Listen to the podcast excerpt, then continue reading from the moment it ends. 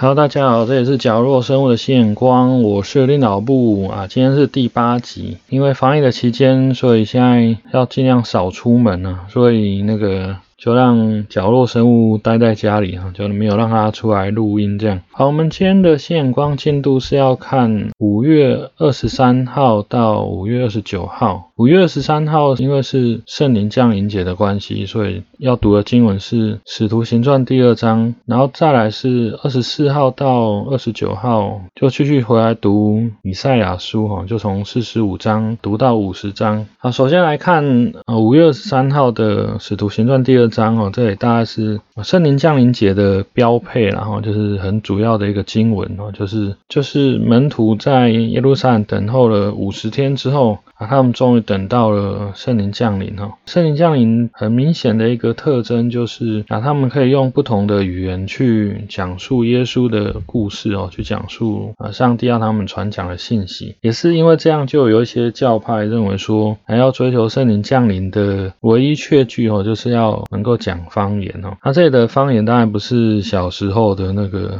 讲方言啊，或讲台语啊，或者讲其他的方言啊，要罚钱的那种方言哦。它这边的方言其实就是说，因为当时候有不同，虽然是不同地区的犹太人，然后他们还是回来过节哦，只是他们会习惯不同地区的一些乡谈啊，或是方言哦。听到门徒用他们熟悉的话跟他们讲这些信息，然后他们就觉得格外的亲切，所以就也很愿意去听啊，他们到底讲的内容是什么。那当场也是非常的很让人觉得错愕吧，就是说一群人啊用不同的语言，现场可能有人就觉得。觉得他们是喝醉酒了，那当然现场就变成这样子啊，就是说你如果听得懂的话，你就是听会听到有些人用你熟悉的话在讲，那你听不懂的话就觉得说，哎，他讲的是谁地方的语言哦，那就觉得很很奇怪，以为他们是喝醉酒了。那当然是现场的状况。当然到了嗯二十世纪之后，就开始有几波的圣灵运动啊，那其中也会比较想要回复这个圣灵刚降临的那个那个神圣的时间哦，然后就想。要回到每个人都可以讲方言的这个状态啊，那其实也不见得是我们这个时代有这样的议题啊。其实，在保罗的那个时代啊，讲方言就已经开始变成一个可以探讨的事情哦。因为啊，他在写给更多的书信里面就提到说，有些人啊讲方言，可是没有翻译出来哦。那可能你会带一些新朋友来到教会，然后看到教会当中一堆人在讲方言，然后你又听不懂，然后觉得这群人就跟五旬节那时候刚开始一样。就觉得这群人是喝醉酒了，是不是？哦所以保罗他在更多书信的提醒，就说可以讲 OK，可是也要有人可以翻出来哦。不过我觉得保罗的这个提醒，在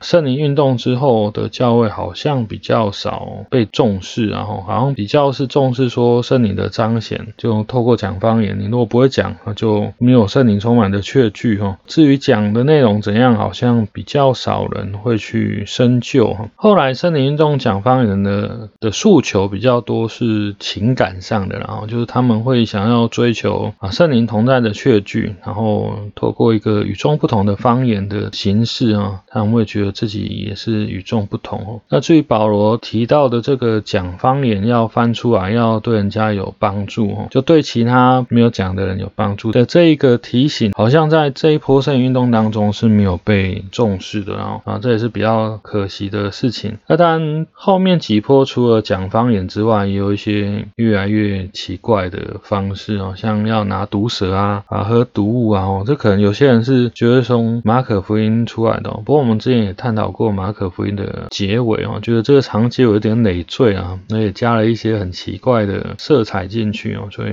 觉得它的可信度比较低啊。人家拿这些可信度比较低的东西来讲，我觉得也不置可否哈。那特别是当这个东西演变成一些社会新闻的时候，我觉得对教育来说也不见得是好事哈。好，我们继续回来看以赛亚书。那以赛亚书四十五章里面，我觉得一开始就有一个很有趣的部分啊，特别是出现在以赛亚书四十五章第十一节哈。那有很多人就根据四十五章十一节呃的和本的翻译这样说：耶和华以色列的圣者就是造就以色列的，如此说：将来的事你们可以问我；至于我的种植并我手的工作，你们可以求我命定。那有些和本的版本更会把那个原文或者说一些解释说这个命定的部分是吩咐我，听起来这个耶和华感觉很弱啊，就是说将来的事情你们可以问我了哈，而且我手上的工作你们可以求我命定，或者更进一步是吩咐我，跟我们一般神学上所理解的全能的上帝的感觉又不太一样哦。所以我们如果对照一下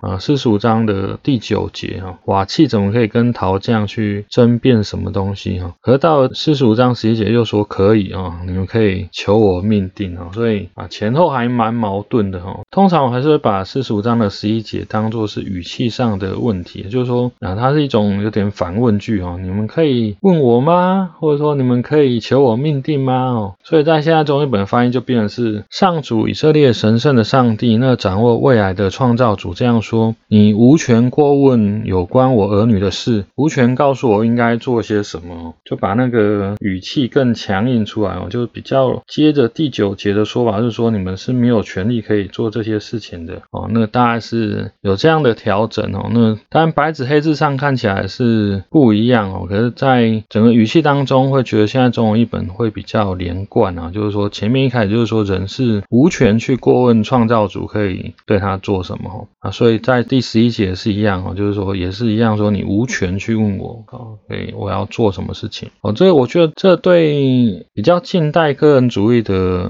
感觉好像也很难去接受这部分啊，就是哦人是没有权去问创造主上帝哦，他对他的计划什么的哦，特别是这一波圣灵运动也很多人在求命定啊，就是说上帝对我的命定到底是什么呢？上帝对我的心意哦，对我的想法是什么？那有些人会去看意象啊，像之前角落生物有去被人家看过意象哦，就有这样的情况产生呢。就人多半还是会想然后知道说上帝将来要做什么事情呢？我觉得也许啊。这段就对我们来说是一个提醒吧，就是说，如果真的是高高在上的上帝哦，其实我们好像真的对很多的事情也是啊无可奈何啊，就是没有办法做什么事情。那当然，也许比较年轻的时候，我们会比较豪气万丈啊，我会想要可以做很多很多的事情哦。可我觉得这些豪气万丈，也许在一段的时间哦，可以到一定年纪就会被有点磨练哦，就是变成说，真的我们好像对上帝对我们想要。做什么有点变逆来顺受，好像真的就像瓦器跟陶匠哦。好像是无从争论起一样哦。好，其他经文也是一直提到塞鲁士哦。这我们在之前的经文当中有提到说啊，一开始的那个弥赛亚盼望的紫色的对象其实是塞鲁士啊。波斯帝国塞鲁士他们将来会可以打败巴比伦之后，然后就带来一个啊以色列人的解放哦。很多的经文提到说啊，一个正直的统治者或是一个要解放的统治者啊，其实在这个当下其实紫色是塞鲁士哈。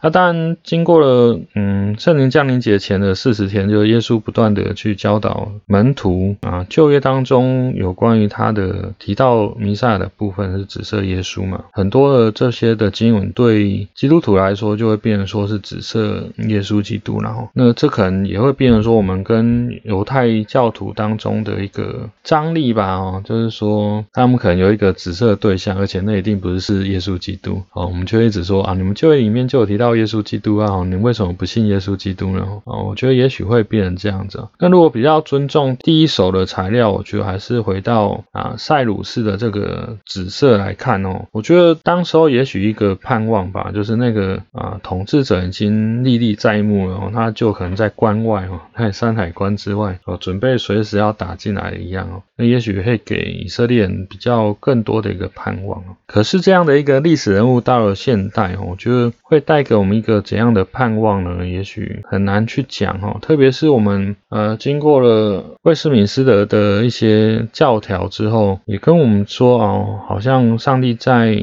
这个情况下不会再给我们一些新的启示啊。就我们在受苦的情况下，也不会给我们一个新的启示。即便我觉得犹太人也可以接受这样的没有新的启示，或者说启示已经关闭的一个概念哦，因为他们在犹太人被纳粹屠杀的。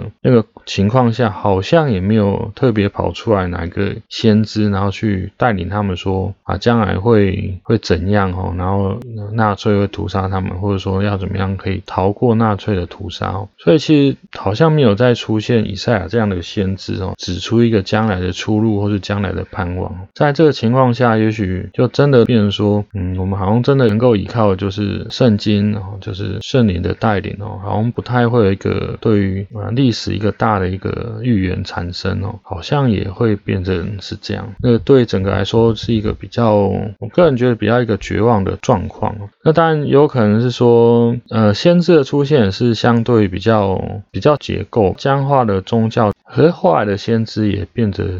如果制度化之后，甚至有些乱象哦，我觉得也是我们值得要好的考虑。就是说，好像每个人都可以突然跳出来，然后跟你讲一些先知的话语这样子，好像上帝都有一些特别的启示，透过他们告诉我们。那我觉得回到比较基督教，就是说，甚至宗教改革之后比较个人的观点哦，就是我们应该每个人去求。圣灵或者说上帝直接对我们的提醒，而不是透过一个啊中间人，然后他就讲说有圣灵，或者说有谁跟他讲要跟我们讲什么。我觉得这样好像有点让我感觉有点神棍的感觉，我就会比较呃可惜一点哦。大概我们今天以赛亚书四十五章到五十章的我的分享就到这边了。那如果有其他人啊对于这段经文当中有其他的分享，也欢迎透过我们赖的社群哦，加入我们赖的社群是匿名的哈，你可以。分享你的读经的心得啊，要这个范围或者不是这个范围都可以哦。很欢迎在线上的我们有更多的讨论。我们就这样子吧，我们继续宅在家哦，然后